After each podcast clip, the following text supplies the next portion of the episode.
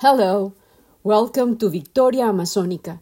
This is the fourth episode of our seventh season, and it is titled Antivenins for the Soul Mastering the Art of Pouring Ourselves into Another.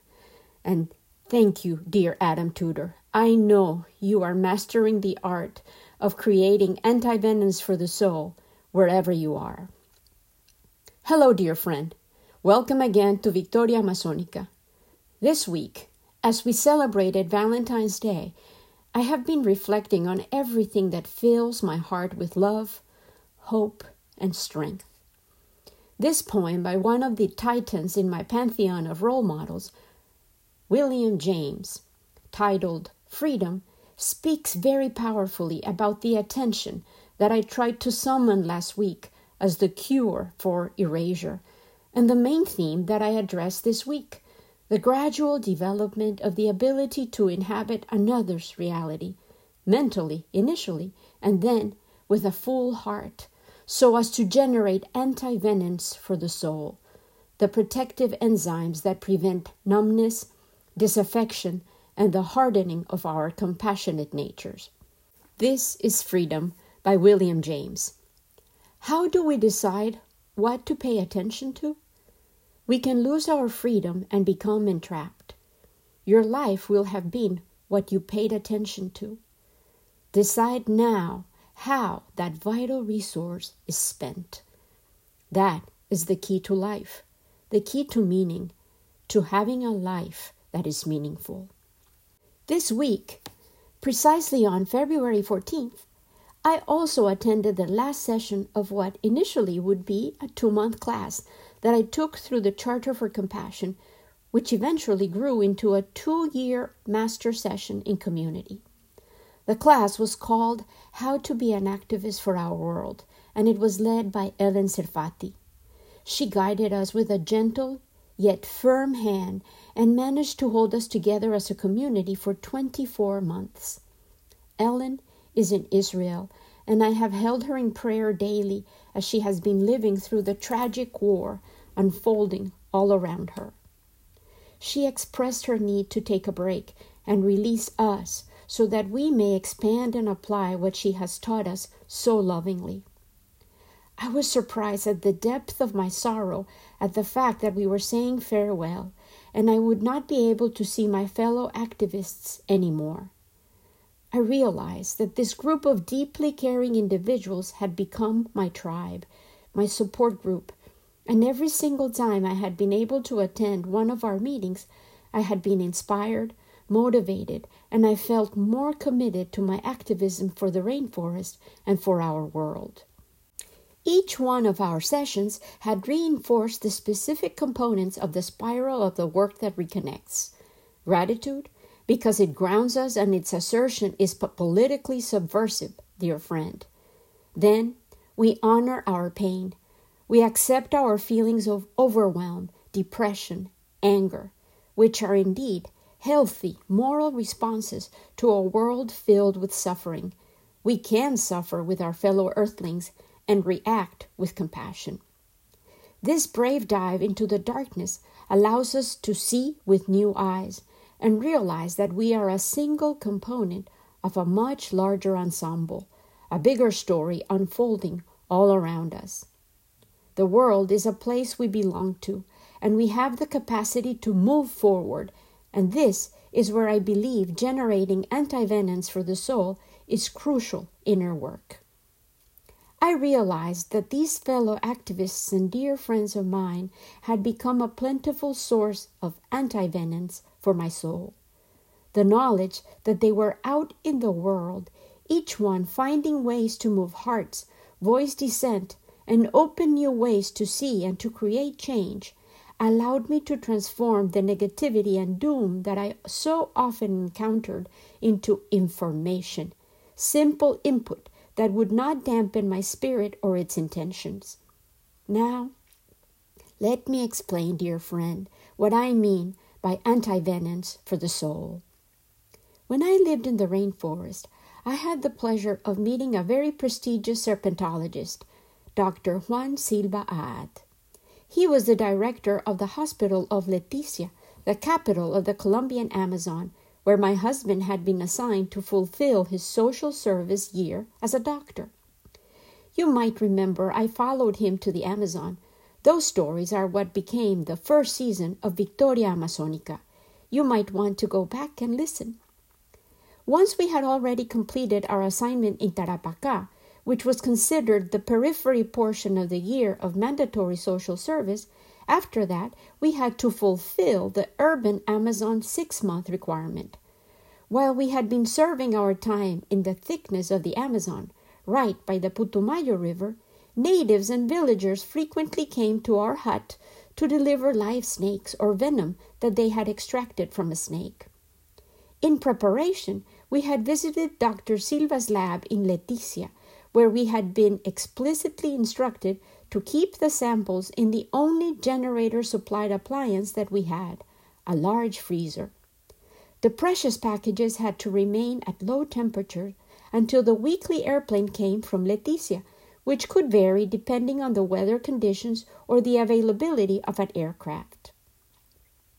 Dr. Silva administered a serpentarium and a laboratory in Leticia, where he injected gradual doses of venom in horses. The horses' bodies reacted by creating antibodies to defeat the poison. Later on, the antibodies were extracted from the horse's blood and bottled. Antivenom, which can also be called antivenins, would be injected into a patient as the agent which can allow a person to survive a snake's bite if applied within a short period of time after the bite has occurred, ideally an hour or less. Dr. Silva supplied antivenom to many of the South and Central American nations. Jorge and I had often seen the extremities of people who had been bitten by snakes. If the victim was lucky enough to survive, the arm or leg shriveled like a prune, and the skin would adhere to the bone so that the size of the affected body part would be dramatically diminished. As I pondered about the negativity that abounds in media and in the national mood lately, the idea of antivenins resurfaced into my mind.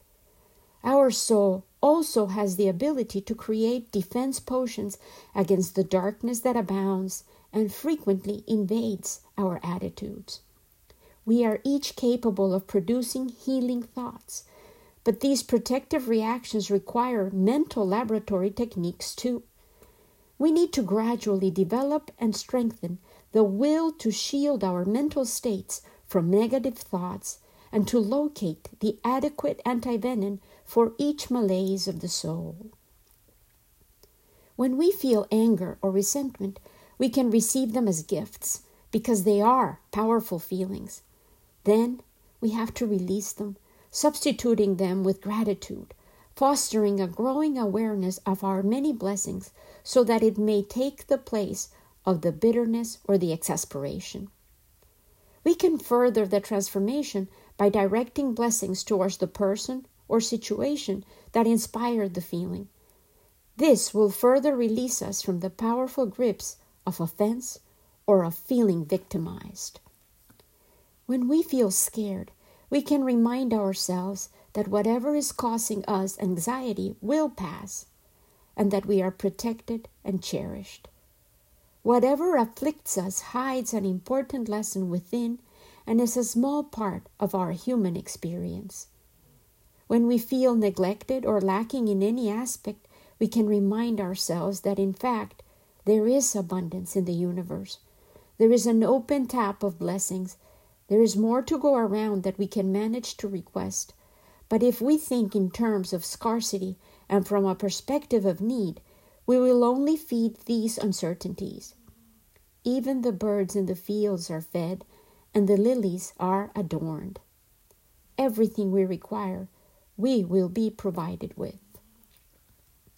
When we feel ashamed or insufficient, we can remember the wise voice within that knows that we are enough.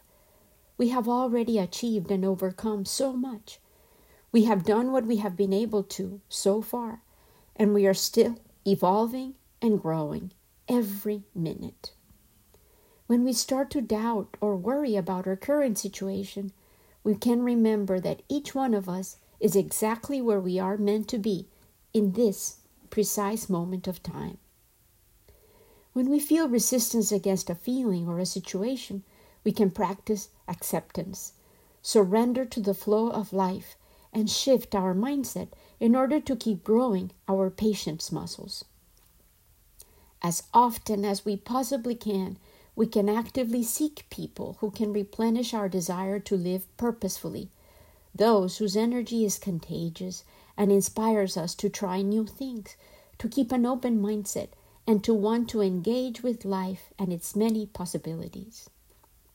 I realize that my friends in my activism class are among my richest source of antivenoms for my soul. Every poison dose of negativity around us can trigger a reaction of defense and protection.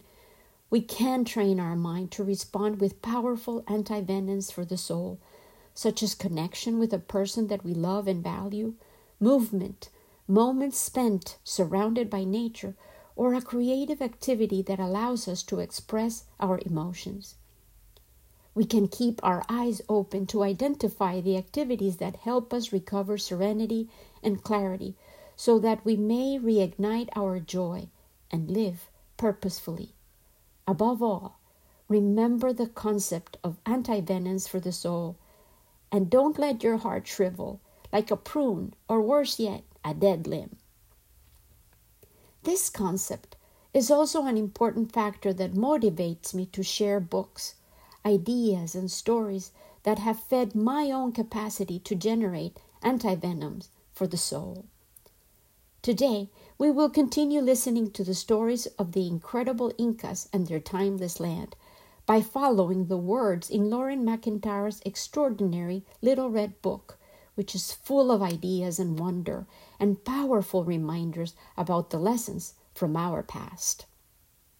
We are once again taken back to Cusco the capital of the Inca Empire, where we will witness at last the birth of the empire.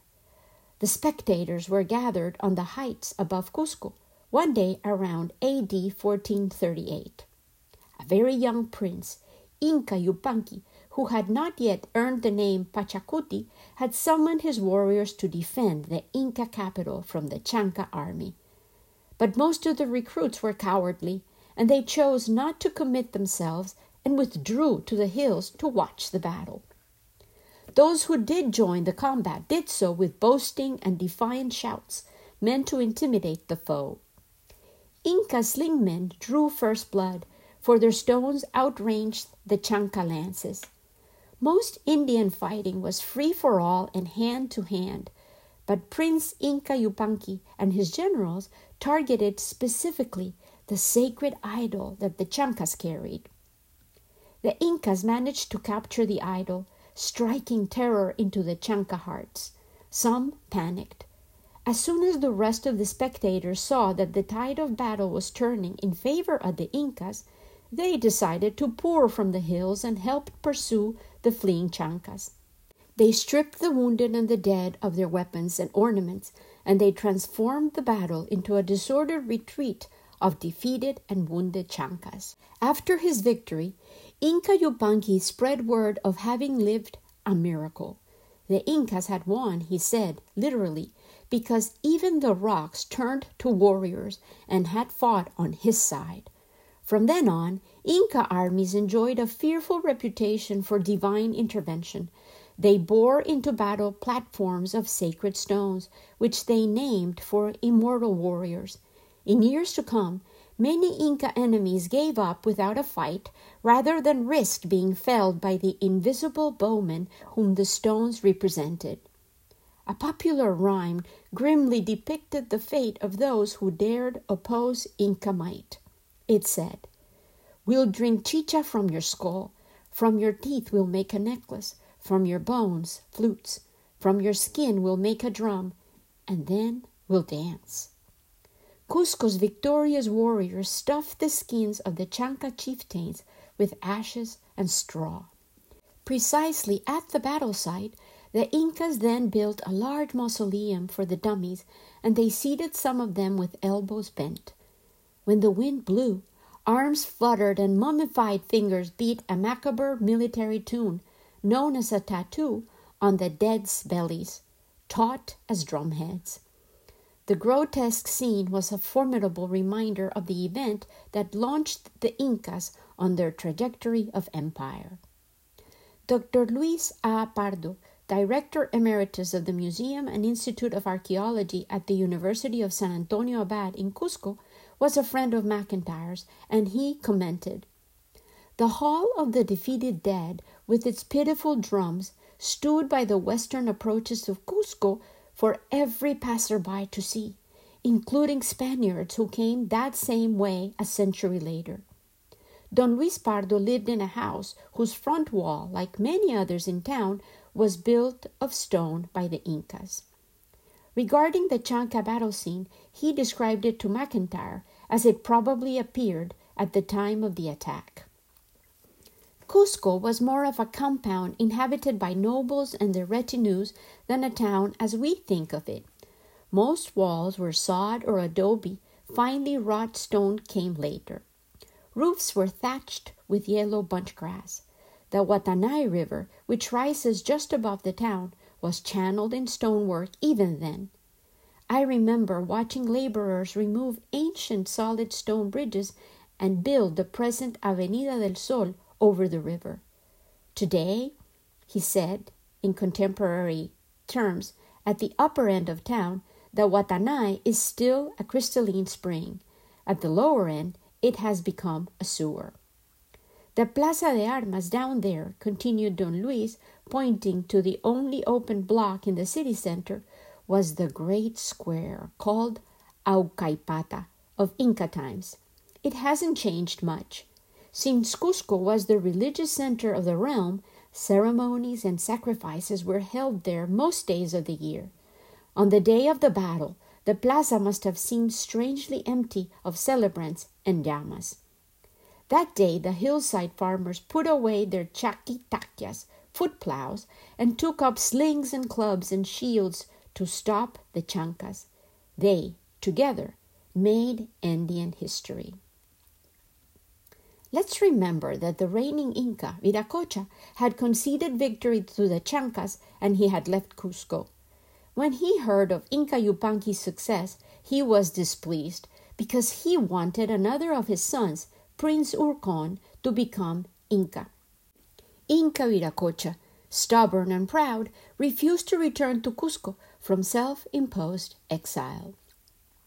The lords of Cusco decided to award the red tassel forehead fringe of royal office to the bold and steadfast Inca Yupanqui. Suddenly, the young defender of Cusco's gates suddenly became a conquering warlord. He held sway over a stretch of rugged and varied highlands between the Vilcanota and Apurimac rivers, an area less than that of Lake Titicaca, around 3,200 square miles. As if anticipating the transcendental role that destiny held in store for him, he named himself Pachacuti, which was Quechua for cataclysm. Pachacuti is a compound word formed of the noun pacha, which means earth, universe, and world time, and the verb kuti, which means to return, restore, or overturn. Some chroniclers translated the name as he who transforms the earth. Pachacuti lived up to either version you prefer of his name. The ninth Inca ruler widened his power to become the first Inca emperor.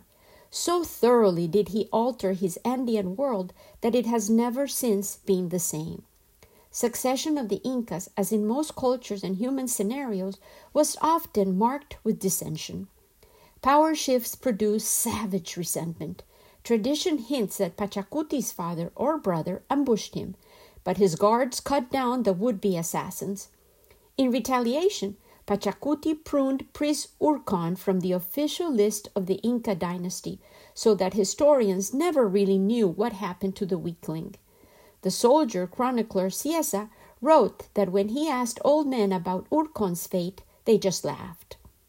Early in his reign, Pachacuti was resolved to rebuild Cusco as a monument to Inca glory and as a ceremonial center to impress pilgrims from afar. Pachacuti's artisans worked in stone. Consequently, many of their spectacular creations have survived nearly five centuries of earthquakes, war, and wrenching urban alteration, which began in the 16th century with the arrival of the Spaniards. Every year, tens of thousands of visitors travel from afar, even today, to see the ruins. A lifelong friend, Admiral Alberto Jimenez de Lucio, told Loren McIntyre that buildings which had been initiated by Pachacuti's plans accounted for much of the millions of tourist dollars that Cusco receives every year. Alberto was a graduate of the United States Naval Academy and Massachusetts Institute of Technology, and he was Peru's Minister of Industry and Tourism in the early 70s. Pachacuti designed his city in the shape of a puma, honoring the feline cult common to many Andean cultures. Streets and avenues crisscross in slightly trapezoidal patterns. Doors, windows, and niches also are trapezoids, narrowing at the top a feature that makes late Inca architecture instantly recognizable. The Inca stonemasons worked from models of clay and sometimes stone. They split rock by drilling small holes and then wedging it apart. Their main tools were of stone, mostly heavy hammers and axes, although they also used bronze chisels and they laboriously polished rock with sand and water. The main highways each one heading from the north, south, east, and west, converged on Aucaypata, once the Plaza of the Idols, and now the central square of modern Cusco. Few bits of earth have been so saturated with exultation, tragedy, and blood as Aucaypata. Both idols and the mummies of kings were paraded there and worshipped. At least 100 llamas a month were sacrificed in routine festivals. According to colonial chronicles, during special solemn ceremonies for deliverance from pestilence, drought, or reverses in warfare, offerings even included the sacrificing of unblemished children. Sometimes, during April festivals honoring royalty, came chosen white llamas. They were decorated, often wearing red clothes and golden ear ornaments. The sacred lamas took part in frequent ceremonies. They were allowed to chew coca, drank chicha, and were never sacrificed. The royal lamas offered chicha to the gods by kicking over crocks of the beverage. The Indian ceremonial offerings often included burnt coca leaves. Prisoners of war paraded huge bales of the leaves and baskets of decorative jungle bird feathers through Aucaypata Square as they must have done when Pachacuti's armies returned from jungle campaigns. Cieza de Leon chronicled how they advanced into the Amazon watershed, the steeply sloping jungle that became part of Antisuyu, the empire's eastern quarter. Cieza de Leon called this region Las Montañas de los Andes, the mountains of the Andes, and Peruvians still refer to them as La Montaña. From the root of the word Antisuyu, came Andes, the name of the world's longest and second highest mountain system. Inca guards brandished maces and stubby shields, happy to have returned alive from the jungle, where their tunics had rotted in the warm rain and were riddled by voracious ants and enemy arrows. Down in that dark world of insects, disease, and poison tipped blowgun darts, the Highlanders would have found no open fields for proper battles, only gigantic green labyrinths without horizon. Shadowed, even at noon, by the leafy forest crown, the undergrowth was threaded by barely perceptible trails. In his mind, McIntyre could picture warriors in single file squeezing through by lifting feet high and bending heads low, watching all the while for little venomous snakes, large constrictors, and unclad bowmen. Such was the danger of the Amazon. The savages, ignorant of Pachacuti's reputation for receiving divine aid, doubtless sent six foot arrows flitting among the trees and thunking into the invaders who had removed their padded cotton armor, seeking relief from the oppressive heat. The survivors who returned from the humid rainforest terrain complained to Pachacuti of monstrous snakes. Pachacuti sent a second expedition with a sorceress to render the reptiles harmless. In any event, the Incas won this time by both battle knowledge and persuasion. On another campaign, Pachacuti advanced into the Chinchaysuyu, the populous northwest quarter of the Inca world. He marched about 200 miles beyond the Chanca homeland, extending the empire and spreading the gospel of the sun. At this same time, other highland chieftains also were subjugating their neighbors. Chuchicapac, a warlord of the Lake Titicaca basin, had even usurped the title Inca. Chuchicapac had seized about 500 miles of altiplano, ranging from Titicaca's fertile shores to the rainless deserts of northern Chile. Pachacuti sent emissaries demanding Chuchicapac's capitulation. Yet the warlord replied that he would be delighted to accept Pachacuti's homage, or, if he preferred to fight, to make a goblet from his skull. The Inca state was well prepared for such wars. Great bins overflowed with dried and dehydrated food corn, quinoa, charqui, which was dried meat, and the dehydrated potato flour, chuño. Woolen textiles, weapons, cordage, and sandals filled warehouses. Vassals in the provinces busily constructed hard surface roads by order of their Inca governors. Herders rounded up llamas by the thousands to bear the paraphernalia of war. The llamas would live off the countryside during campaigns, slowing now and then to nibble clumps of ichu, a bunch grass. They carried 80 pounds or so, less than Indian man's limit. Pachacuti could also call on vast reserves of manpower. During the short sowing and reaping seasons, farmers grew foodstuffs far in excess of demand. When they were at war, neighbors tended their fields. In this land without money, the main tax was a period of forced labor, the mita, a Quechua word for a turn.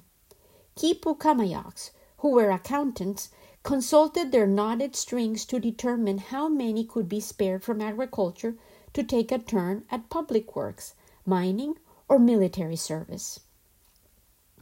Forced labor kept subjects out of mischief, but they had ample leisure for festivities and ritual drinking. Commoners enjoyed a large number of holidays, but they could not enjoy ordinary idleness. The Incas invented work to keep them busy. Crimes were considered disobedience to the Inca rule. Punishments included public rebuke, exile to the coca plantations, torture, and the haywaya, which was administered by dropping a big rock on a man's back. Death penalties imposed after trial by the Inca or a governor with all witnesses present consisted of stoning, hanging by the feet, throwing from a cliff, or beating in the head with a club. Strict law enforcement and lack of want made crime extremely rare. Rigid Inca rule combined with success in war strengthened the morale of the troops and the subjects of the growing empire. The people possessed self confidence. Under Pachacuti's inspired leadership, the citizen armies now marched on the Collasuyu, the western highlands of present day Bolivia, accepting the challenge of Chuchicapac, the self styled Inca. En route, Pachacuti destroyed a rebellious district and doubtless impressed fresh recruits from subservient peoples. On the Titicaca shore, he assumed command and plunged into battle. Quickly defeating the Colla nation, he captured Chuchicapac and seized valuable booty. Joyous celebrations followed Pachacuti's triumphant return to Cusco. The army had captured enemy huacas, sacred objects, which were displayed, and the Inca's priests trod symbolically upon the spoils and prisoners. Pachacuti had Chuchicapac beheaded in the great square, and committed lesser captains were dispatched to a dungeon full of serpents and toads. The Inca's prestige grew so great that subjects entered his presence barefoot, with downcast eyes, and bearing token burdens on their backs. Chroniclers also reported that Pachacuti overran the region between Cusco and the sea, called the Condesuyo. By then, he had forayed into all quarters of the Tawantinsuyo, northeast to Antisuyu's jungle mountains, southeast to Collasuyo's Lake Titicaca and beyond, southwest to Condesuyu's bleak highlands and coast, and northwest to Chinchaisuyu's mountain valleys and desert oases. The Inca decreed that farmland had to be used for three purposes only to be cultivated for religion, providing vast quantities of food and textiles to be burnt as offerings, to support government and fill warehouses for distribution in war or famine, and to provide just enough food for the populace. Quipu Camayocs, the knotted textile abacus accountants regulated the business of this womb to tomb society. Pachacuti's religious fervor also transformed the imperial capital. He emptied Cusco of inhabitants to rebuild it as a holy place, lavishing booty on the spiritual center of the realm, which was called Coricancha, translated as the golden enclosure. Magnificent stone walls, one, a sweeping parabola, enclosed a complex of temples hung with tapestries and housing images of Inca deities. Commoners were denied entrance. Chosen women maintained a sacred flame. They burned so much firewood that the countryside around Cusco was denuded of trees. They also offered huge amounts of food and fine clothing to the gods, especially the sun. Inti, the sun, divine ancestor of the Inca dynasty, ranked first among several sky gods that served the creator, Viracocha. The gold arrayed sun temple stood as the finest in the land.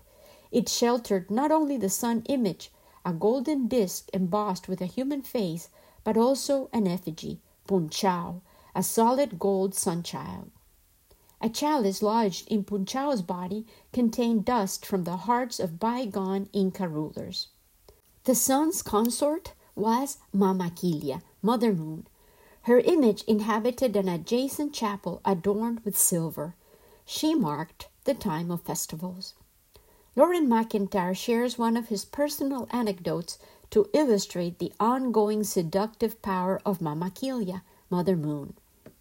On Lake Titicaca, I once watched the shadow of an eclipse stealing across the moon's face. A puma is trying to eat her, a Bolivian fisherman explained to me solemnly as he exploded firecrackers to scare the puma away. Centuries before him, the Highlanders had shouted, whipped dogs to make them howl, blown trumpets, beaten drums, shot arrows toward the moon, and brandished lances all with the purpose to wound a snake or a mountain lion and prevent it from devouring the moon or tearing it to pieces. Another venerated sky deity was Illapa, the thunder god of weather. He was identified as a constellation, and to the Incas he took the form of one of their warriors armed with a sling. When Illapa cast his lightning bolt, he made a clap of thunder, as when a sling stone is hurled smartly, causing the free end of the sling to crack like a whip. Illapa's sister, as a lovely Quechua poem tells, drew rainwater from a heavenly river, the Milky Way, and she kept it in a jug. When Illapa's thunderbolt broke his sister's jug, rain fell upon the earth.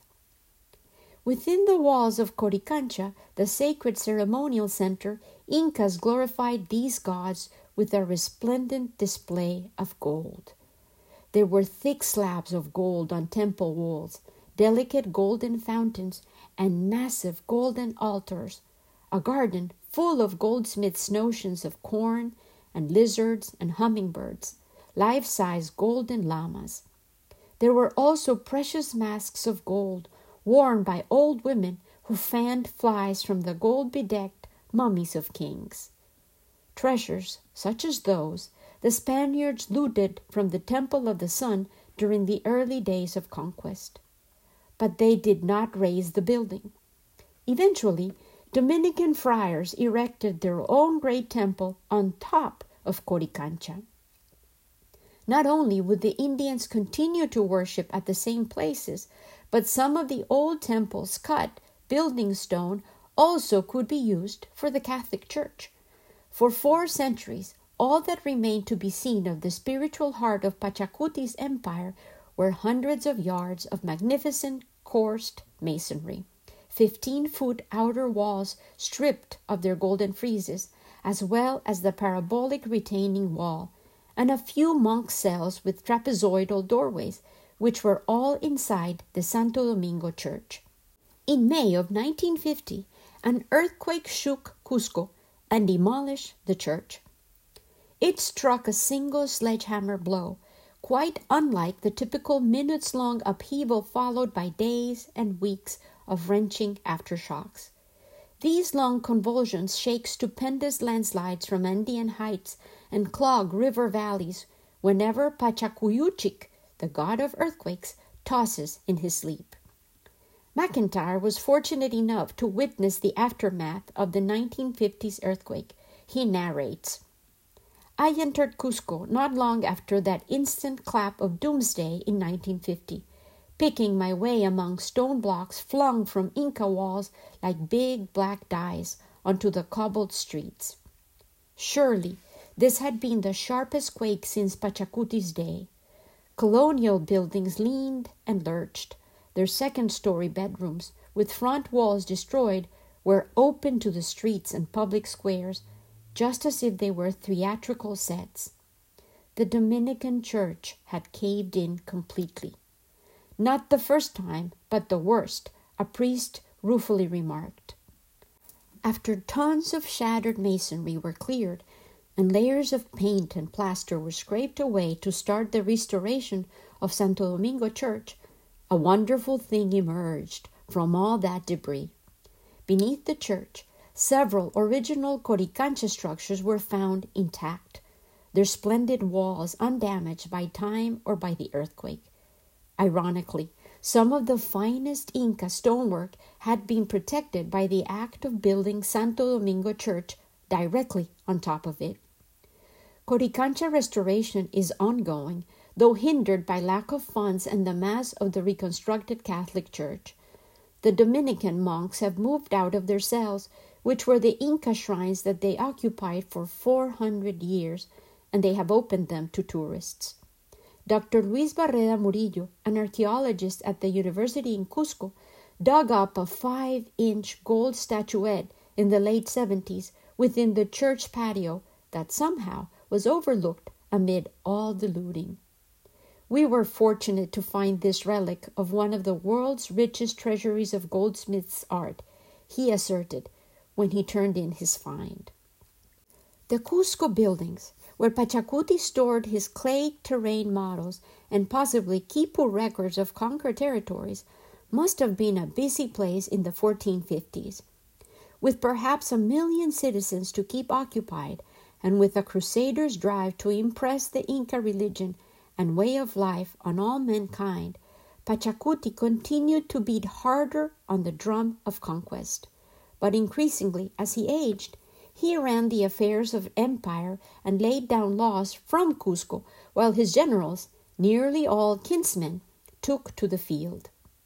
Pachacuti lent his own golden weapons to his brother Capac Yupanqui for a limited thrust with 70,000 men into the populous Chinchaysuyu, northwest of Cusco. Emissaries had prepared the way so well that Capac Yupanqui at first met little resistance. Even the Chancas, once deadly enemies, joined his army and fought so well that they outshone the Incas. Then, fearing Inca treachery, the entire Chanca contingent, men, women, and children, fled north into the Amazon headwaters forests beyond Chachapoyas. In vain, Capac pursued them hundreds of mountain miles beyond the limits of conquest set by Pachacuti. Then he turned determined to crush Cajamarca, highland ally of the formidable kingdom of Chimor, which ruled the north coast of Peru.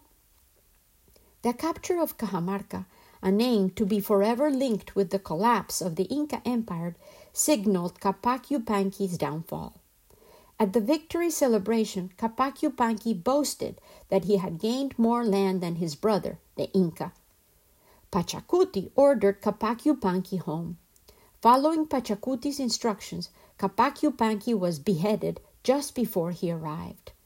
Why, might you ask? Capac Yupanqui had forayed too far, further than he had been told to, and then he had let the Chancas escape. Besides, the return of a triumphant hero with his army would have endangered Pachacuti, who wished, anyway, that the honor of far flung contests had fallen instead to his favorite son and chosen heir, Tupa Inca Yupanqui. Thenceforth, Tupa Inca spearheaded major campaigns, becoming one of the most formidable and far ranging conquerors of all time. Pachacuti spent the rest of a long life perfecting the art of imperial management. He shifted populations and stirred them into the royal mixing bowl with the purpose to unify speech and customs. In order to establish the census and assess taxes, the Inca divided lifetimes into 12 stages from infancy to old age. He also enforced laws that regulated travel, dress, marriage, worship, and proper behavior. And he continued building Sacsayhuaman, the fortress which still commands the steep rise overlooking Cusco from the north. Cieza de Leon reported Pachacuti ordered 20,000 men sent in from the provinces, 4,000 to quarry and cut, 6,000 to haul, and the rest to shape the stone and to erect walls and towers.